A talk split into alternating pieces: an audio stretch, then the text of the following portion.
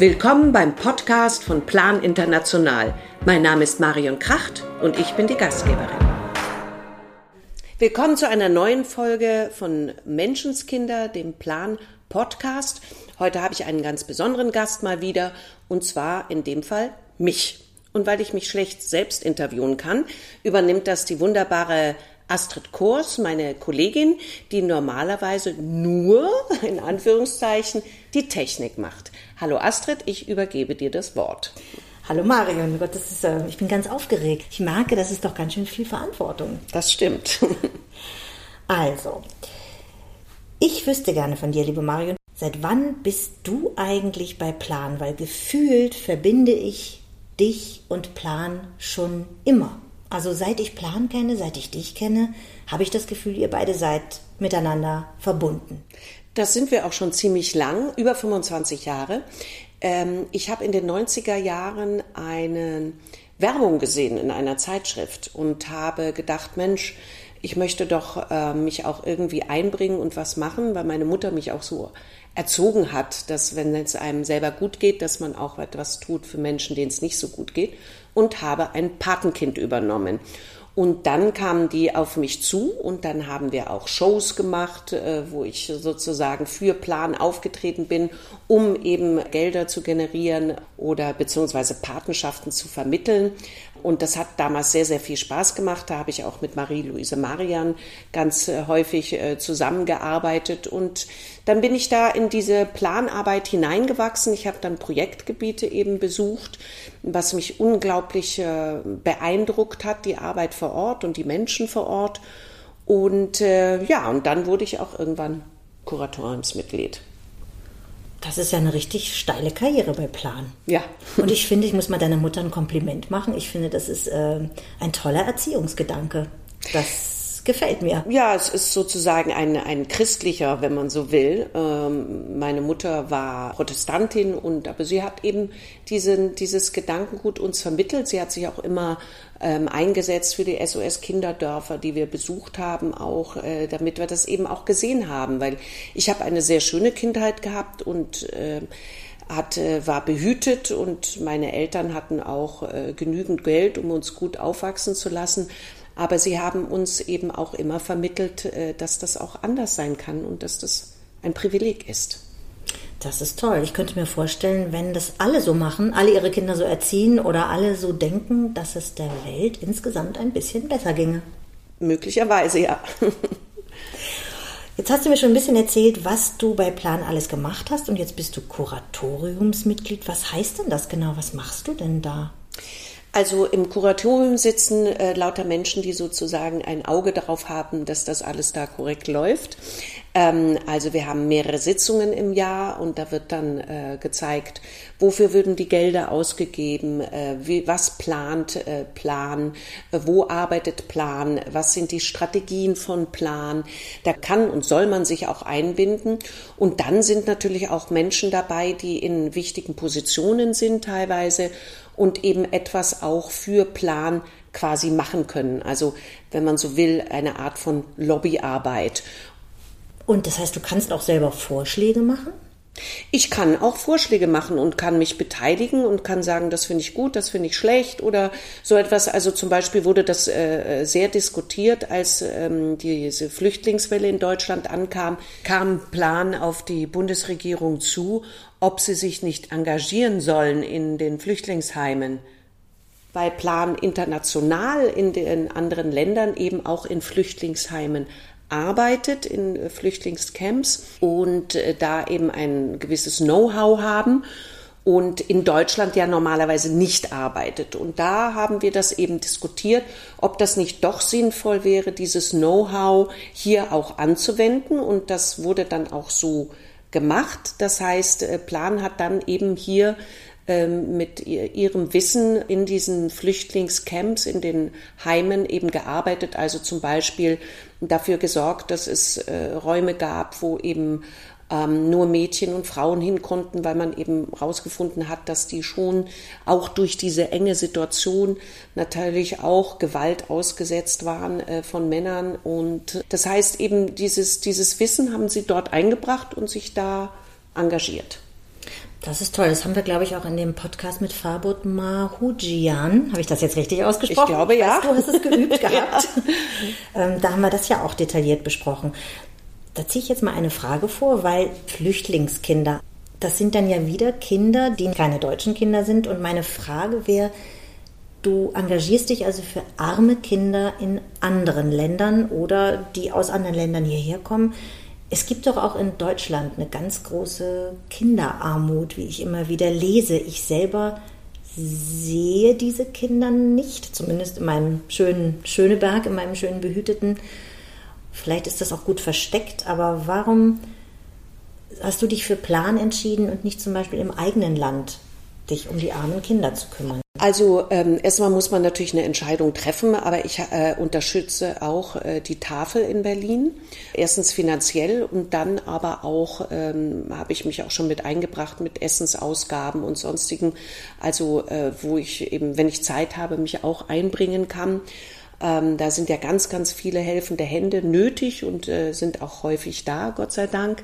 Ähm, Natürlich ist diese Kinderarmut hier in Deutschland auch ganz äh, furchtbar und äh, unnötig in so einem reichen Land, finde ich. Aber ähm, wenn man in der Welt gereist ist und ich reise viel und bin viel gereist, dann sieht man eben, dass Armut in diesen Ländern nochmal etwas anderes bedeutet. Das bedeutet nämlich meistens wirklich nichts zu essen und keinerlei Versorgung, überhaupt keine medizinische Versorgung. Und dass zum Beispiel, äh, wenn du in den ersten zwei Jahren ähm, Hunger leidest, dann entwickelt sich eben der ganze Körper inklusive des Gehirns nicht wirklich. Mhm. Und das ist nie wieder aufzuholen. Nie wieder.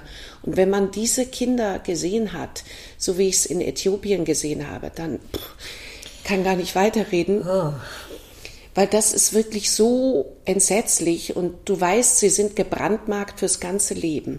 Und insofern, es ist immer so schlecht, da einen Vergleich anzustellen, aber das ist ja hoffentlich etwas, was es in Deutschland nicht gibt.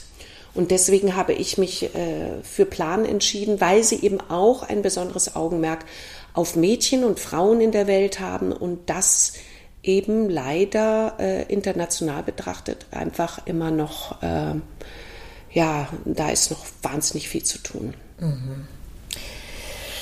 Ja, vielleicht erklärt das eigentlich schon das, was ich dich jetzt fragen möchte. Warum machst du eigentlich diesen Podcast? Ich meine, du hast es, glaube ich, schon fast ausgeführt. Also ich verstehe ich zumindest, glaube sehr, deine Motivation zu verstehen, warum du Plan unterstützt. Und warum machst du diesen Podcast?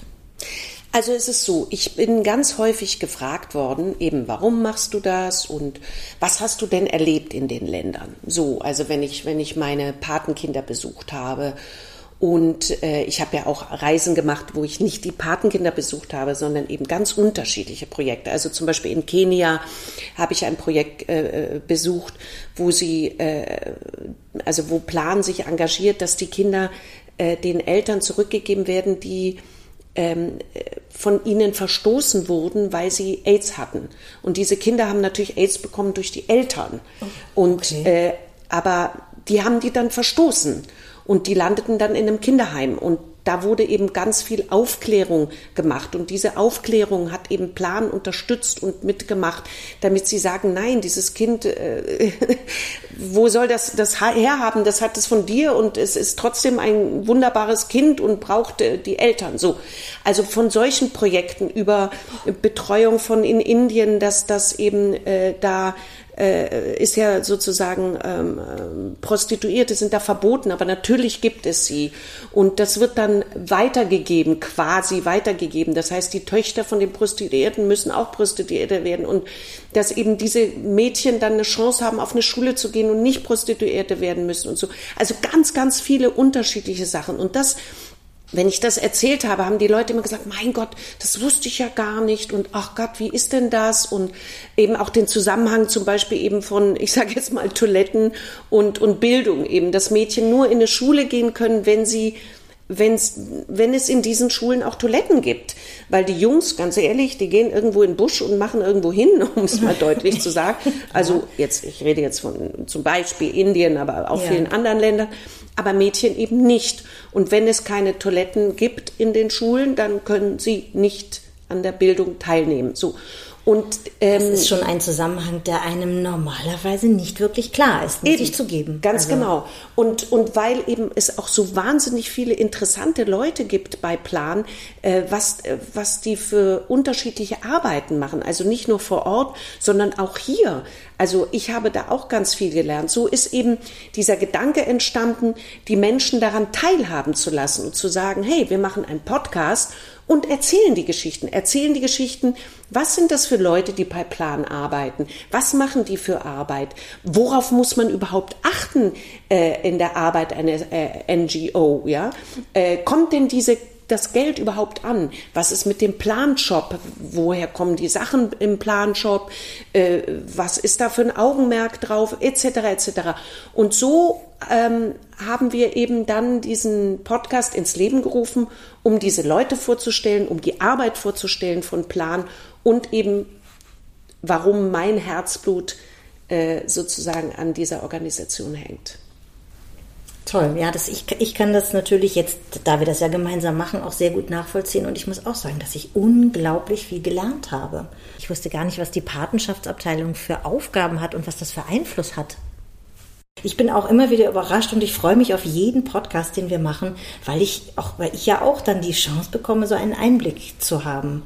Und äh, ich hoffe, dass unser, unsere Zuhörer das auch so genießen wie ich. Ja. Meine, wir haben jetzt ja schon ein paar Podcasts gemacht. Welchen Gesprächspartner, an welchen erinnerst du dich quasi besonders? Welcher, was war für dich das eindrücklichste Gespräch? Oh, das ist sehr schwer zu sagen, weil wirklich ganz unterschiedliche waren. Also zum Beispiel das, was du gesagt hast mit der Patenschaftsabteilung. Also was haben die eigentlich für Aufgaben, äh, dass sie eben diese diese Briefe, die man an die, an die Patenkinder schickt und was man von den Patenkindern bekommt, ne, dass das darüber laufen muss. Warum eigentlich? Ja klar, weil man das kontrollieren muss. Erstmal muss man es übersetzen, dann muss man kontrollieren, dass da nicht irgendwelche Dinge ablaufen, von denen man das lieber nicht hat mhm. äh, in, in Verbindung mit Kindern. Und ähm, also das war sehr eindrücklich, aber ich muss sagen, ähm, als ich mit der damaligen Geschäftsführerin äh, äh, gesprochen habe, mit der Maike eben auch, auch äh, in allen Gesprächen, also zum Beispiel mit, mit äh, Dorothee Ingwersen, die den Plan Shop betreut, am eindrücklichsten waren immer die persönlichen Erlebnisse, die die vor Ort hatten. Und äh, wo ich eben auch merke, dass diese Menschen, die da arbeiten, das mit Herzblut machen und dass die wirklich dann in Tränen ausbrechen während des Podcasts, äh, so wie ich vorhin. Ja, genau. Weil, weil man an diese Momente denkt, äh, was man bewegen kann äh, vor Ort. Weil manchmal denke ich natürlich auch, mein Gott, das ist ein Tropfen auf einen heißen Stein, ja. Klar. Aber jeder Einzelmensch, den du dem du, äh, dem du helfen konntest, der, der durch Plan et, äh, etwas gelernt hat, dass er nämlich das du als Mädchen Rechte hast, dass du nicht früh verheiratet werden darfst, dass du nicht genital verstümmelt werden darfst, ja, dass du, dass du, äh, dass du ein Recht auf Bildung hast und medizinische Versorgung, all diese Dinge. Und wenn man das in den einzelnen Gesprächen hört, das, das ist bewegend und das sind eigentlich die Momente, äh, an die ich mich gerne erinnere und wo ich auch hoffe, dass, dass unsere Zuhörer ähm, etwas mitnehmen. Jetzt hast du vorhin schon von den äthiopischen Kindern erzählt, wo mir auch irgendwie die Gänsehaut äh, läuft und man denkt, genau, wie kann man dieses ganze Elend überhaupt, wie kann man dem begegnen? Aber hast du auch ein besonders schönes Erlebnis auf deinen Reisen gehabt? Eines, an das du mit positiven Gefühlen denkst? Oh ja, also ich habe zum Beispiel mein allererstes Patenkind besucht ähm, äh, in Indien und ähm, die hatte furchtbare Angst vor mir, das kleine Mädchen, weil die hatte noch nie eine Weiße gesehen und mit blauen Augen. Das ist ja, die, die hat, äh, und dann damals hatte ich rote Haare, die dachte irgendwie, ich bin irgendwie äh, außerirdisch. ähm, und dann saßen wir aber zusammen und die Mutter war ganz klein und zierlich und äh, ähm, ganz ruhig saß sie immer in der Ecke quasi und dann mit dem Mädchen, wir haben uns angenähert und dann auch am Schluss miteinander gespielt und, und die Mutter war eben wirklich, also die hat kaum was gesagt. Und ich dachte, mein Gott, das ist aber sehr verschüchtert, diese Person. Und der Vater war präsent und hat eben erzählt von der Arbeit, von Plan und was sie, wo sie äh, partizipieren an den verschiedenen Projekten. Und dann war dieses, äh, dieser Besuch zu Ende und wir gingen äh, zu einem Frauenprojekt. Ähm, und zwar Frauen haben sich sozusagen durch Plan zusammengeschlossen und haben eben sie durch Mikrokredite äh, dafür gesorgt, dass sie Geld verdienen können und ähm, ähm, haben dann selber entschieden, sie wollen sich nach zwei Kindern sterilisieren lassen, damit sie nicht so viele Kinder haben, weil dann eben auch du die ja gar nicht mehr versorgen kannst, äh, weil du das Geld gar nicht dafür hast, ja. Ähm, und also äh, wirklich sind in so eine Selbstständigkeit gekommen, die Frauen mhm. auch. Und siehe da, wer war die Sprecherin?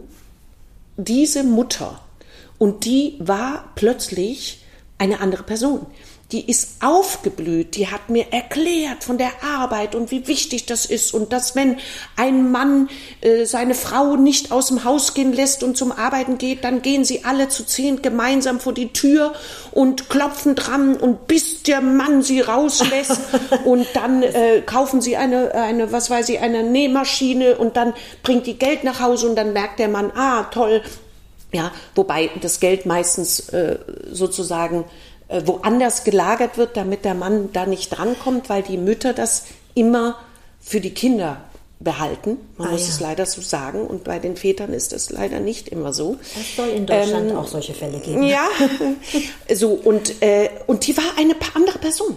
Und da habe ich gedacht, Wahnsinn, was das bedeutet für diese Frau, in diese Selbstständigkeit zu kommen. Und zu Hause hat sie natürlich noch die andere Rolle gespielt, aber dort ist sie, und da habe ich gedacht, ja, das verändert. Das verändert die Menschen und die Frauen vor allen Dingen. Und eben auch, äh, mein, einer meiner letzten Besuche war in Guatemala, äh, Girls Get Equal, also diese neue äh, Aktion von, von Plan, äh, wo eben Mädchen plötzlich ähm, ja, unheimlich selbstständig wurden durch, durch diese Arbeit und äh, dann gefragt worden sind, warum sie denn mit 18 äh, noch keine Kinder haben und geheiratet haben. Ja. Und die sich ganz stolz hingestellt haben und gesagt haben, nein, ich bewerbe mich jetzt hier in der äh, ähm, im, als Dorfvorsteherin und ich will hier politisch tätig werden und etwas verändern in unserem Dorf. Und davor die hingetreten ist und ich war dabei und, und äh, es hat mich so geflasht, dass ich dachte, Wahnsinn, es, es tut was. Diese, diese, diese Arbeit von Plan bewegt etwas. Toll. Ja, ich sehe ja immer, ich sehe an dir und ich sehe an den anderen. Also ich bin auch tatsächlich, je mehr wir beide das machen, diesen Podcast, je mehr wir interviewen, desto mehr denke ich auch, ich habe das Gefühl, da ist wirklich ein ganzer Trupp von Menschen, das sind ja doch relativ viele, wirklich dabei, die Welt ein bisschen anders zu drehen. Ja. So, dass sie vielleicht auch ähm, etwas glücklicher weitergeht. Also, liebe Marion, ich möchte dich gerne noch was fragen, von dem ich gar nicht weiß, ob du eine Antwort darauf hast oder ob es überhaupt eine Antwort darauf gibt. Aber das ist etwas, was mich beschäftigt und was ich sehe, wenn ich mir das Weltgeschehen so angucke. Ich frage mich, warum Kinder eigentlich keine Lobby haben. Ich denke immer, Kinder müssten doch großgezogen werden, es müsste sich besonders um sie gekümmert werden, ähm, damit wir dann tolle Erwachsene haben, damit es tolle Menschen gibt, die gut mit dieser Erde umgehen. Und ich sehe aber aus dem, was wir mit unserem Plan-Podcast für Menschen treffen, was wir so alles hören, wie mit Kindern und vor allem auch mit Mädchen umgegangen wird, die Kinder sind auf vielen Flecken dieser Erde nicht viel wert. Und auch in Deutschland haben sie nicht den Stellenwert, den ich denke, dass sie haben sollten. Warum ist das so? Ah, ich glaube, da gibt es keine einfache Antwort drauf. Also ich habe sie jedenfalls nicht. Ähm, ich denke, das hat vielerlei Gründe. Also vielleicht in den, in den äh, Gesellschaften, wo mehr Geld ist, hat es vielleicht etwas damit zu tun, dass die Menschen sehr egoistisch sind. Denn wenn du Kinder hast, ähm, glaube ich, musst du sehr von dir einfach wegtreten und ein bisschen dich, also zurückstecken. Mhm. So. Ähm, und äh, das ist natürlich auch was Wunderbares, finde ich. Aber vielleicht sehen das nicht alle Menschen so.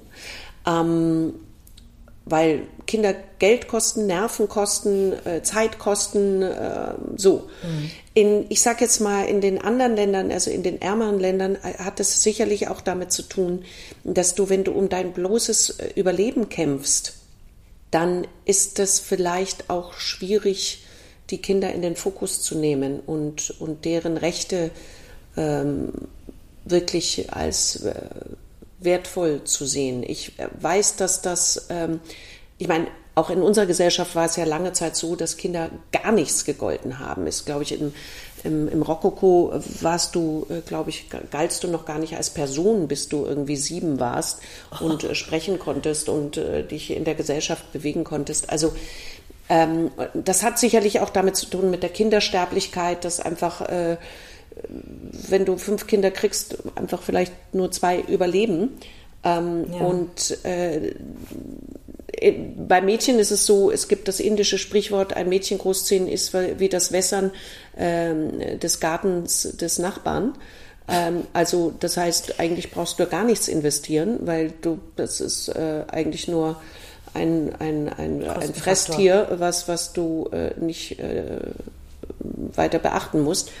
Also äh, auch in Deutschland ist ja jetzt gerade die äh, Chance, die große Chance vertan worden äh, durch irgendwelche dummen Streitereien, dass die Kinderrechte endlich ein Teil äh, des Grundgesetzes wurden, was ich skandalös finde. Aber ähm, ja, ich, äh, ich finde, es ist sehr traurig und ich, ich hoffe, dass, dass äh, sich das einfach bald verändert und dass äh, man eben auch merkt, die Kinder sind unsere Zukunft und ähm, da sind wir zum Beispiel auch bei dem Thema Klimawandel.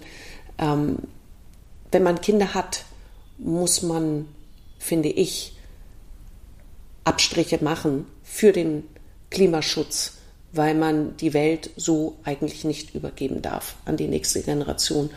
Und da haben wir, finde ich, ziemliche Schuld auf uns geladen. Mhm. Ähm, also, und das finde ich auch wichtig in der also bei den Entscheidungen, die man äh, auch politisch in nächsten Zeit trifft, dass man diesen Gedanken vielleicht äh, mit äh, beachtet.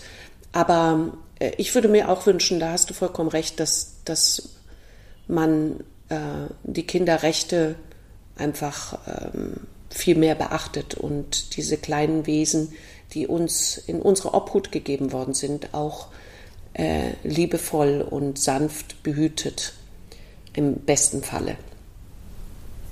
Tja, und auch nicht ganz so kurzsichtig handelt, weil ich glaube, wenn man auch an der Bildung spart. Ja.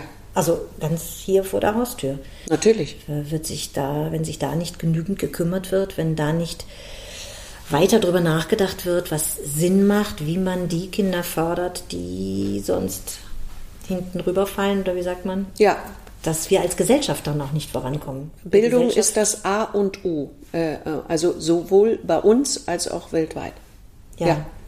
Aber das scheint noch nicht so ganz nee. überall angekommen zu sein. Nee, da sind andere Dinge anscheinend wichtiger äh, bei bestimmten Politikern. Ja, gut. Ja, dann danke ich dir, Marion, dass du heute in deinem eigenen Podcast mal der Gast warst. Ja. Die Gästin. genau. Und möchtest du zum Abschluss noch was sagen? Also ich würde mich zum Beispiel freuen, äh, wenn es Fragen gäbe, die unsere Zuhörer an uns hätten, die wir ähm, beantworten könnten über die Arbeit von Plan oder über Patenkinder oder über Reisen ähm, etc oder eben ja die Arbeit, äh, die, die vor Ort äh, gemacht wird. Und äh, damit wir die ja in den nächsten Podcasts einbringen könnten. Da gibt es ja eine Mailadresse, wenn ich mich richtig erinnere, die findet man, glaube ich, in der Beschreibung. Das heißt, wer das wer Fragen hat oder Ideen, kann dir eine Mail darüber schreiben. Genau. Also dann Danke. Ich danke dir. Das war sehr spannend, das mal umgekehrt zu machen. danke, Astrid. Vielen Dank fürs Zuhören. Falls ihr Fragen oder Anregungen habt, dann schickt uns eine Nachricht an podcast.plan.de. Gerne auch als Sprachnachricht, dann kommt ihr vielleicht in einer unserer nächsten Sendungen vor. Tschüss.